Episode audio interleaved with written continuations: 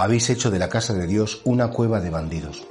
Los bandidos son los que te roban y los que te dejan medio molido y se llevan tus bienes para su beneficio personal.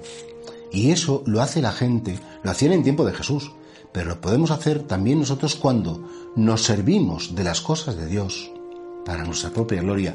Robamos el mérito a Dios, robamos la gloria de Dios y nos atribuimos a nosotros mismos. Entonces, nuestro corazón, que es el verdadero templo de Dios, se convierte en una cueva de bandidos donde los bandidos van dejando todas esas cosas que han robado a los demás. En mi caso personal, me refiero a mí, ¿eh? y a lo mejor te pasa a ti también, ¿cuántas veces he querido ser protagonista? ¿Cuántas veces he querido tener razón? ¿Cuántas veces no? Como soy cristiano, en mi caso, como soy sacerdote, pues te dices, oye, pero, ¿tú, ¿tú qué te crees? Tú no, te creas nunca más que nadie ni superior a nadie, todo lo contrario. Si haces algo bien, que no te dé vanidad, sino todo lo contrario, pues, pues es que es la gloria de Dios y no tu gloria. Hay gente que se sirve incluso de Dios y se sirve de la religión y se sirve de las cosas que sabe como para quedar por encima. ¿Cuántas guerras en nombre de Dios? ¿Cuántas injusticias han cometido en nombre de Dios? ¿Cuántos corazones endurecidos? ¿Cuántas familias incluso que se han roto utilizando falsamente el nombre de Dios? Y todo eso va haciendo que convirtamos el templo de Dios, que es nuestro ser, nuestra historia, nuestra vida, en una cueva de bandidos. Y por eso, claro, si Jesucristo se molestó con los vendedores del templo porque utilizaban el templo para ganar dinero, utilizaban el lugar de Dios para forrarse, en el sentido actual de la palabra, pues qué pena que también nosotros nos sirvamos, en vez de servir a Dios, que nos sirvamos de Dios.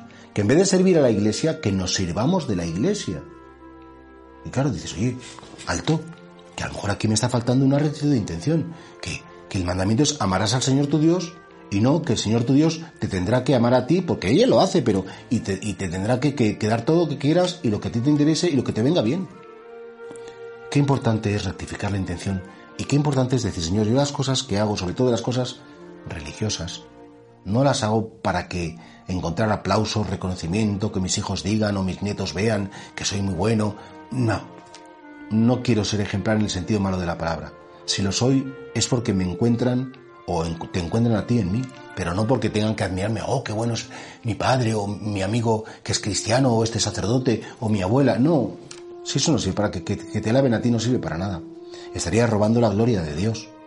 Y al final en la vida hace más daño pues, una alabanza que una crítica, porque la alabanza te puede dar la vanidad y creerte que eres alguien cuando en el fondo te estás apropiando de una gloria que no es tuya, solo es de Dios. Piensa, si nuestro corazón se ha convertido en una cueva de bandidos, y si realmente, bueno, pues ahí estamos como diciendo, mm, quiero guardar para mí, para mi beneficio, para mi uso personal, todas las cosas buenas que el Señor me ha dado.